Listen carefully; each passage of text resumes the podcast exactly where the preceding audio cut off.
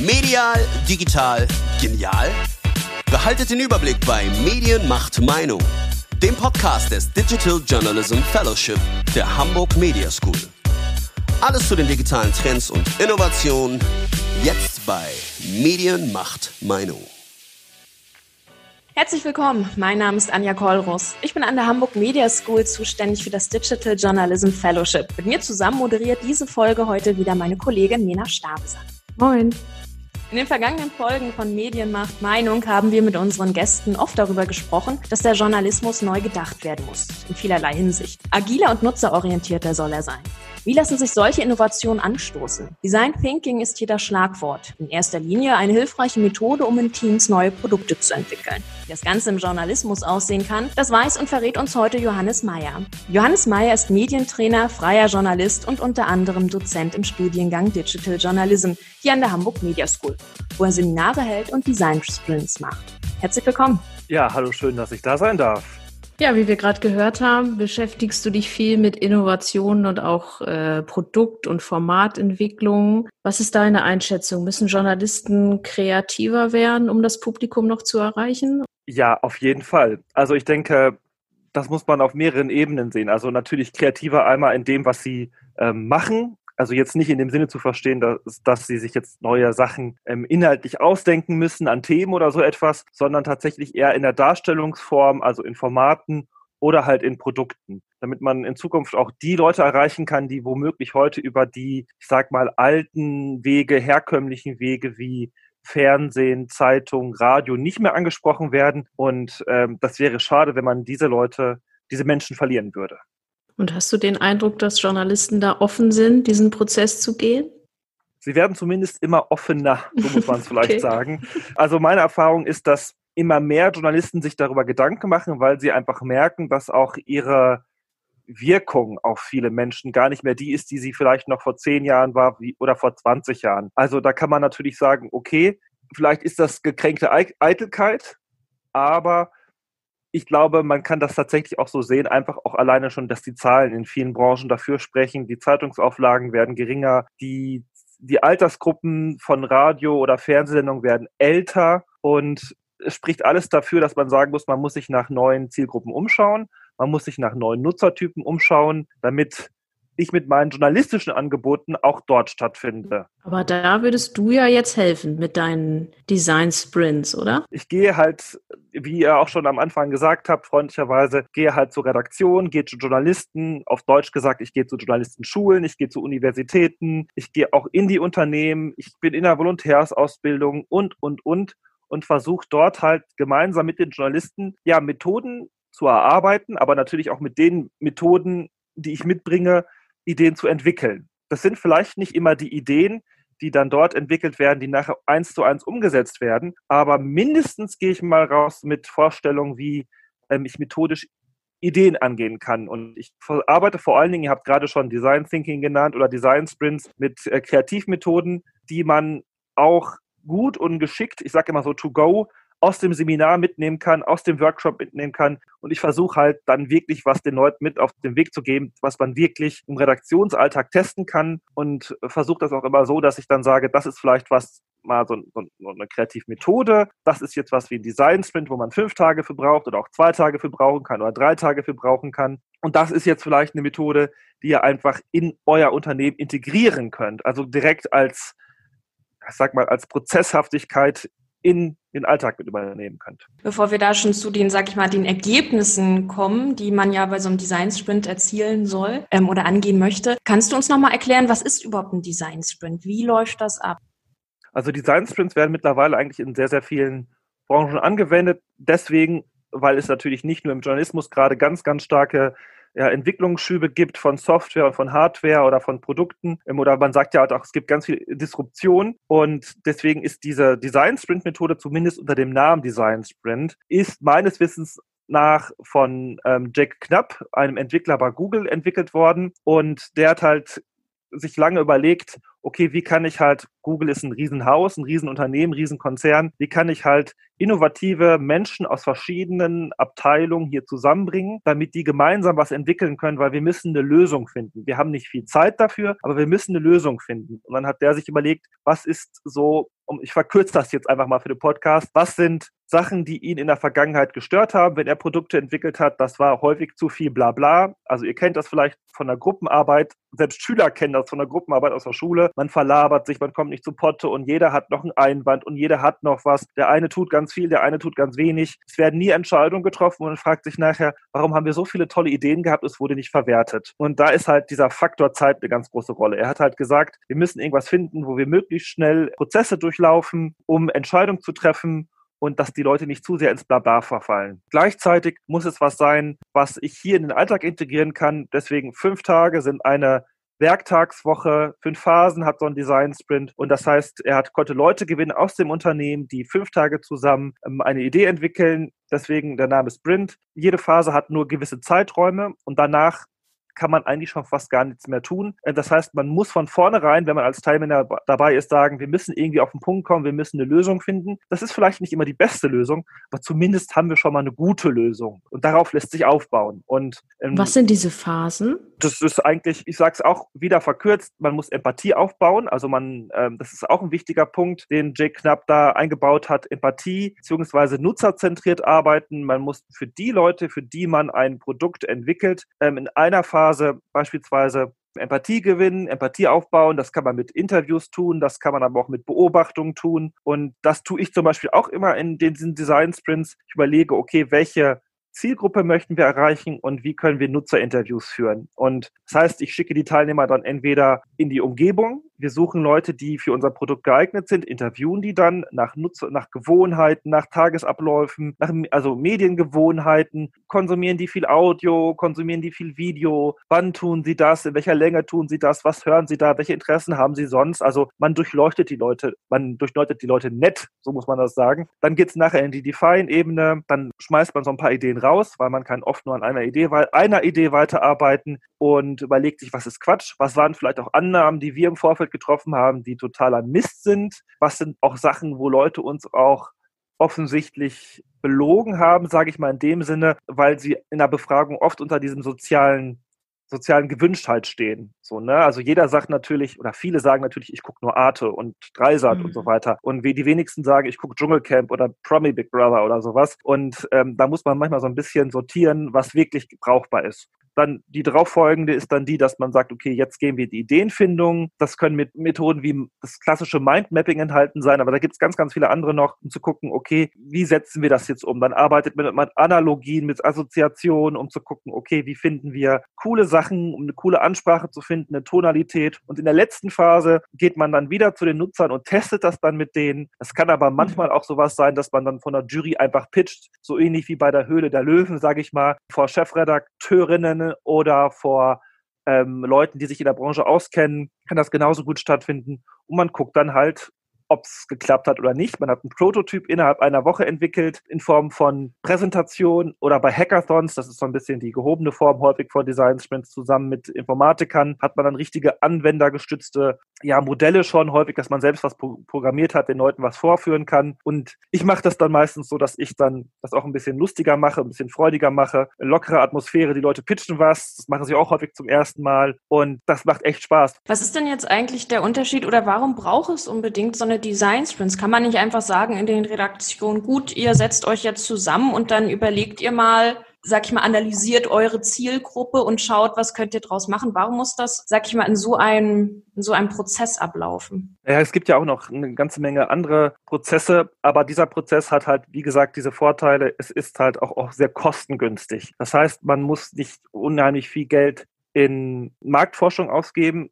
Man kann halt relativ, in relativ kurzer Zeit relativ günstig Sachen testen und man hat nicht diese sogenannten Sunk Cost heißt das ja so ein bisschen, also versunkene Kosten, die einfach in Entwicklung oder in langer Marktforschung verloren gehen, sondern man kriegt in kürzester Zeit einen Eindruck vom Nutzer, verarbeitet den dann und es kommen Perspektiven aus allen möglichen Abteilungen zusammen und man kann es gleichzeitig häufig auch noch so ein bisschen als Teamworkshop oder als Team so ein, so ein Bonding-Event begreifen. Also die Leute lernen sich besser kennen, die wissen dann, okay, ach, es gibt noch diese Abteilung im Haus, es gibt noch diesen Menschen im Haus, der hat eine ganz andere Perspektive darauf, die ich bisher nicht kannte. Ich wollte gerade sagen, wenn ich dich da kurz unterbrechen darf, das heißt, es ist vor allem interdisziplinär. Ja, so auch das. Klar, das ist genau. so, so eines der wichtigen Dinge. Perspektivenvielfalt, genau.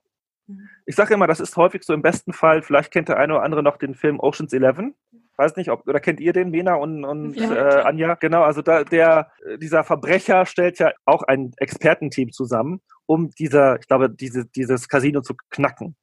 Und so ein bisschen so kann man sich das beim Design Sprint auch vorstellen. Man versucht mhm. halt ein Problem zu lösen und holt sich halt die Experten aus verschiedenen, also mit verschiedenen Sichtweisen aus verschiedenen Abteilungen aus dem Haus zusammen. Und ähm, dadurch entstehen ganz, ganz neue Ideen und es macht einen riesen Spaß. Geht es bei diesen Design Sprints? Äh, ich meine, was steht denn da am Ende? Also wenn, wenn ich da in deinem Bild nochmal bleibe, mhm. was ist so, sag ich mal, das Pendant zum Geld aus dem Casino? Was soll erreicht werden? Ist das immer, sag ich mal, ein Produkt, was nutz mehr nutzerorientierter ist? Genau, also ich arbeite ja ganz speziell und das unterscheidet mich ja zu vielen anderen mit äh, Journalisten zusammen und mit, mit Medienmachern und bei mir steht halt meistens dann ein Format oder ein journalistisches Produkt ähm, also der Journalismus steht bei mir immer im Kern. Das heißt, wenn ich dann in der Jury beispielsweise oder ähm, als Veranstalter jemanden habe, der dann auch sofort eine Challenge oder diese, diese Fragestellung in den Raum wirft, also knackt den Tresor oder sowas, also oder entwickelt ein Format für unseren Sender, entwickelt ein,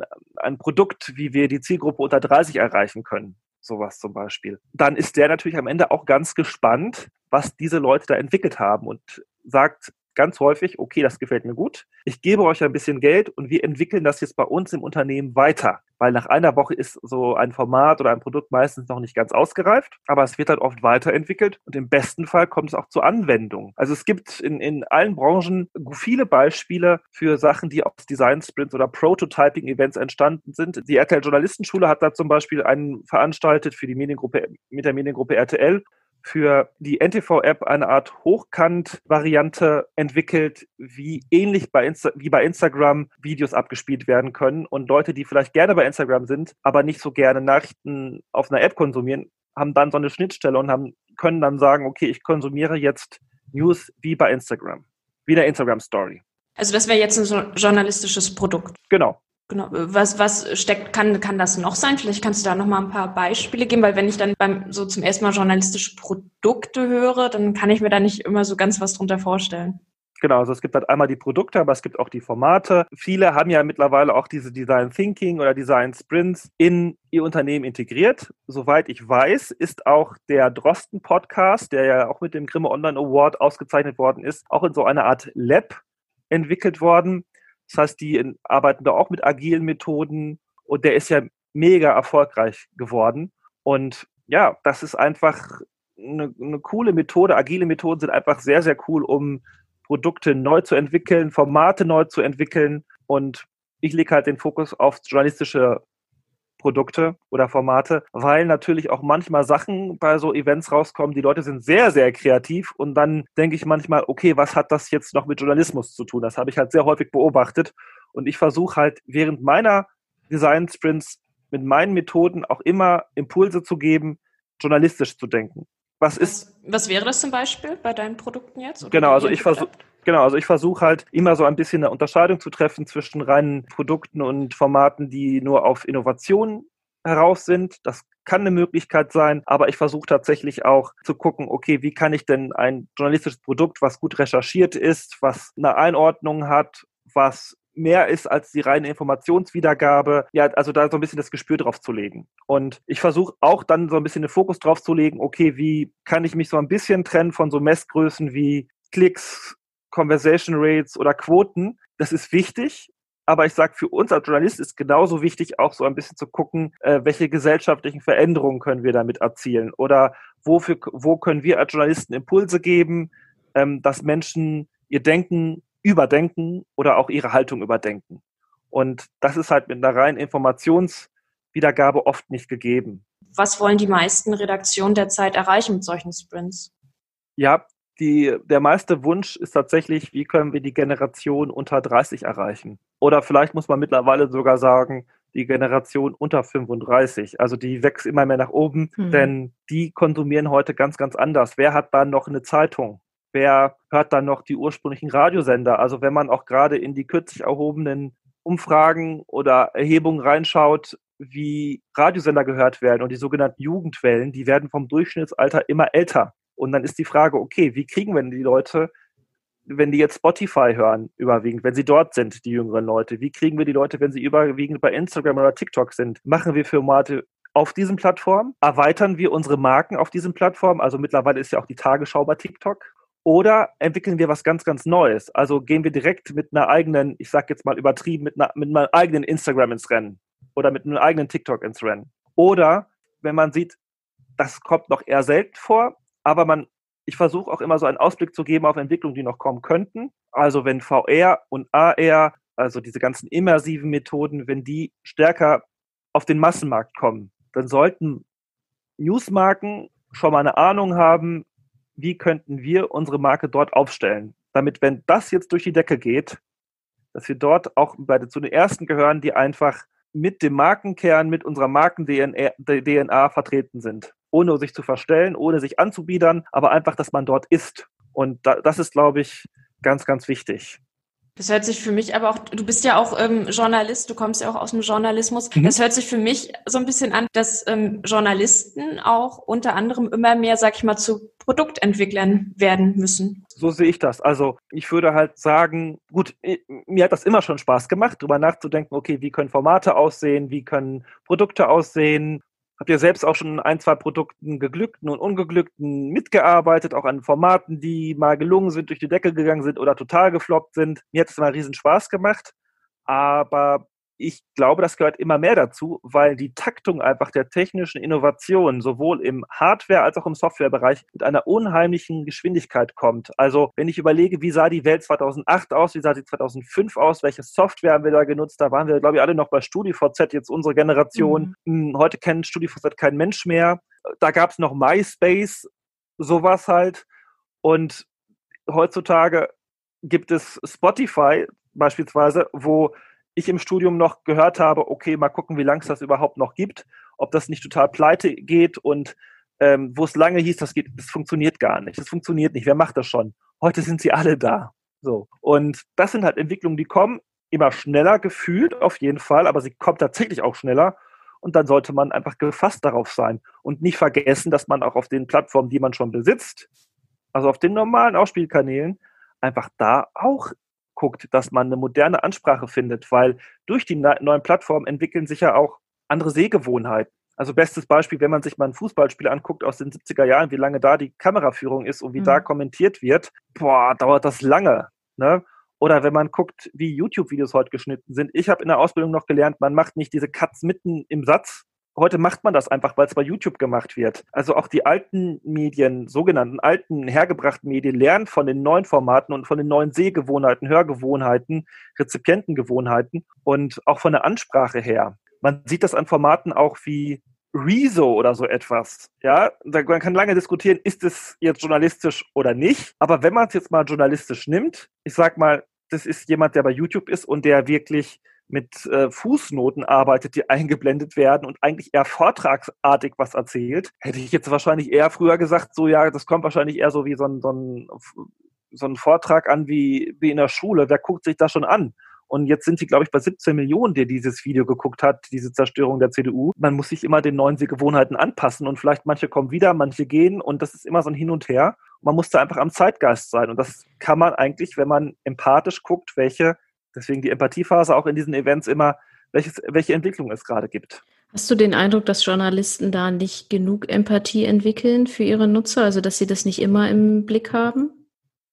Ja, habe ich schon. Natürlich gehört Journalismus in meinen Augen auch zu einem Berufen, wo man natürlich auch ein Stück weit sich selbst verwirklichen kann. Also das heißt, man kann Sachen machen, die andere Menschen vielleicht nicht so können. Und man kann auch gucken, dass ich Produkte entwickle oder Formate entwickle, die mir gut gefallen aber das ist vielleicht nicht immer das, was den Zuschauern gut gefällt.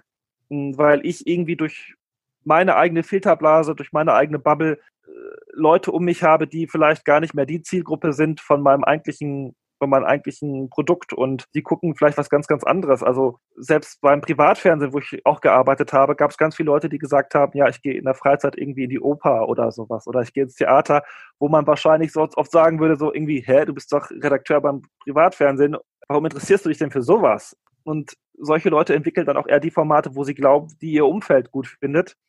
Es geht aber eigentlich eher darum zu gucken, okay, wer findet mein Rezipient gut, was findet mein Zuschauer, mein Zuhörer und, und, und gut. Und hast du da das Gefühl, also ist Nutzerorientiertheit, sag ich mal, das Schlagwort da der Stunde? Also ist das das, was all diesen neuen Formaten zugrunde liegt? Weil ich kann mir auch vorstellen, irgendwann verliert man sich vielleicht auch. Du hast es ja schon von angesprochen. Es ist oft mhm. auch ein bisschen schwierig, bei dieser Produktentwicklung den journalistischen Anspruch dabei nicht zu verlieren. Ja, also ich sag mal, das ist eine ziemlich gute Methode, dieses Nutzerzentrierte. Aber natürlich gibt es auch immer wieder erfolgreiche Formate, die total drauf pfeifen und einfach total anachronistisch sind und sagen, okay, ich mache mal was ganz, ganz anderes und erfolgreich geworden sind. Das gibt es ja auch immer wieder. Ne? Also, dass man Sachen auch unter den normalen Kriterien sagt, es interessiert keinen, es ähm, ist vielleicht zu anspruchsvoll, es ist zu sehr in der Nische. Hast du da ein Beispiel? Habe ich jetzt gerade konkret nicht so das, das krasse Beispiel, aber gibt es immer mal wieder. Doch, doch, die zwar nicht so auf so Seminaren entwickelt werden, auf diese Design Sprints, aber wo einfach Leute ihr Ding machen und das hat häufig dann auch mit Authentizität zu tun, dass Leute einfach dann so ihr Ding machen, so krass in ihrer Sache sind. Ich, gerade fällt mir doch irgendwie Finn Kliman an. Also der hat sicherlich auch keine ähm, riesige Marktforschung gemacht und hat sich Gedanken gemacht, okay, was finden die Leute cool? Der hat einfach gemacht und der wird wahrscheinlich ähnliche Sachen machen, vielleicht nicht mit so viel Budget, wenn den jetzt nur 100 Leute gucken würden. Aber der hat einfach gesagt, er macht das eher für sich und ist authentisch geblieben. Und ich glaube, das lieben die Leute so an ihm. Und damit hat er auch wieder was gefunden, was, womit sich die Leute identifizieren können, was sie cool finden. Das ist vielleicht jetzt nicht so extrem journalistisch, aber vielleicht lerne ich bei ihm was im Bereich Heimwerken oder auch vielleicht im Bereich Durchhaltevermögen, ja, denke ich manchmal so. Also so, so, so, so viel Nerven hätte ich nicht, wenn ich handwerkliche Tätigkeiten durchführen würde. Ich verzichte meistens selbst drauf, weil ich es nicht kann. Aber wenn ich es machen würde, sage ich mal, selbst was bauen würde wie Finn Kliman, dann würde ich wahrscheinlich noch häufiger ausflippen. Aber das macht ihn auch so authentisch. Gibt es denn, wir haben ja gerade schon viel auch über Kreativität gesprochen, gibt es denn noch andere Methoden, wo du sagst, die, das ist eigentlich interessant, wenn man sich die auch als Journalist anguckt? Naja, ich versuche halt auch immer so einen Blick, so einen Einblick zu geben in Kreativmethoden, die ein neue Themen finden lassen. Also was nutzt es, wenn ich dieses tollste Format habe, wenn ich keine coolen Themen habe, die am Zeitgeist sind? Und viele Themen sind natürlich auch schon x-mal durch andere Medien irgendwie thematisiert worden, kommen in anderen Medien oft vor. Da sind oft neue Angänge sehr, sehr interessant. Und deswegen versuche ich auch immer noch so einen kleinen Fokus auf so ganz herkömmliche Kreativitätsmethoden in den Seminaren zu legen. Wie komme ich auf neue Themen? Kann ich irgendwie an der Zeitachse ein bisschen was ändern? Wie wurden früher solche Themen gelöst? Wie könnten die in der Zukunft gelöst werden? Also mich persönlich interessiert zum Beispiel ganz, ganz stark, wie welche innovativen Ansätze, Ideen es gibt, um gesellschaftliche Probleme in der Zukunft zu lösen. So. Und das geht ja auch so ein bisschen in den Bereich konstruktiver Journalismus. Und Deswegen versuche ich Leute auch auf die so sehr simplen Kreativmethoden hinzuweisen und ich weise sie meistens auch so ein bisschen ein mit durch den Impuls in den Bereich des konstruktiven Journalismus, also generell die Fragestellung, wie ich meine Themen finde, von Anfang an auf einen anderen Fokus zu legen. Ich wollte dich jetzt auch mal fragen, du hast jetzt so viel, du hast schon viel darüber gesprochen, wie du Leute anleitest, dass sie zu kreativeren Ideen kommen, sag ich mal, zur Produktentwicklung. Wie sieht das denn bei dir aus mit der Kreativität? Ja, ich mache mir natürlich auch dauernd Gedanken, welche Formate es geben könnte, welche Formate es geben müsste, nach meiner Ansicht nach. Und da ich ja selbst journalistisch tätig bin, juckt es mich auch ganz, ganz stark zu sagen, okay, ich möchte selbst Formate umsetzen. Und da ich ja auch sehr gerne Sachen moderiere, gucke ich natürlich auch immer, okay, welche Formate könntest du mal moderieren? Wo kommst du auch mit kreativen Leuten in Kontakt? Mir hat es Riesenspaß gemacht. Ich hatte es gerade einmal schon mal kurz anklingen lassen. Vor zwei, drei Wochen war dieser Grimme Online Award und da durfte ich die Pre-Talks moderieren mit sehr vielen kreativen Leuten, habe ich dort Interviews geführt über ihre Themen, die mich total begeistert haben und über ihre Herangehensweisen. Aber ich werde jetzt bald auch einen eigenen Podcast starten im Bereich konstruktiven Journalismus. Der heißt der zweite Gedanke. Da geht es darum, dass ich Leute suchen, die sich zu Gesellschaft, suche, die sich zu gesellschaftlichen Problemen oder zu gesellschaftlichen Fragestellen sehr konstruktive Lösungen oder Ideen einfallen lassen haben. Also ich suche Leute, die in, im sozialen Bereich, im ökologischen Bereich kommunale, regionale Lösungen haben, die gesagt haben, okay, alle reden, ich mache und ich habe einen neuen Ansatz, der vielleicht ganz anders ist als die anderen, aber ich will es jetzt einfach mal probieren. Und diese Leute finde ich spannend, diese Role Models, die finde ich sowohl im Journalismus spannend als auch auf gesellschaftlicher Ebene und die möchte ich interviewen. Auf deren Geheimnis möchte ich kommen oder auch auf deren Motivation und natürlich dann auch überlegen, es könnten die Ideen quasi so Rollenbilder sein, die auch für andere Städte, für andere Kommunen, für andere Milieus Vorbild sein können. Das finde ich total spannend. Genau, du hast erwähnt, dein Podcast, der zweite Gedanke. Ähm, wo können wir den denn hören? Der startet bald. Das heißt, ich werde über meine sozialen Plattformen darauf aufmerksam machen und ich werde jetzt auch in Kürze die Domain zweiter-gedanke scharf stellen. Das heißt, darüber kommt man dann zu den bekannten Plattformen, wo man sich die Podcast-Folgen anhören kann. Und ich hoffe, dass ich damit Menschen inspirieren kann und äh, mit Leuten in Kontakt komme, die coole Ideen einfach haben für die Gesellschaft. Ja, wie können wir Innovation und neue Prozesse im Journalismus entwickeln, ohne Bekanntes zu wiederholen, wie den Journalismus mit kreativen Methoden neu gestalten? Darüber haben wir heute mit Journalist, Dozent und Mediencoach Johannes Meyer gesprochen. Ganz herzlichen Dank für das Gespräch. Sehr gerne. Ja, das war die aktuelle Folge von Medienmacht Meinung, den Podcast des Digital Journalism Fellowship der Hamburg Media School. Ich hoffe, wir hören uns auch beim nächsten Mal. Bis dahin. Tschüss.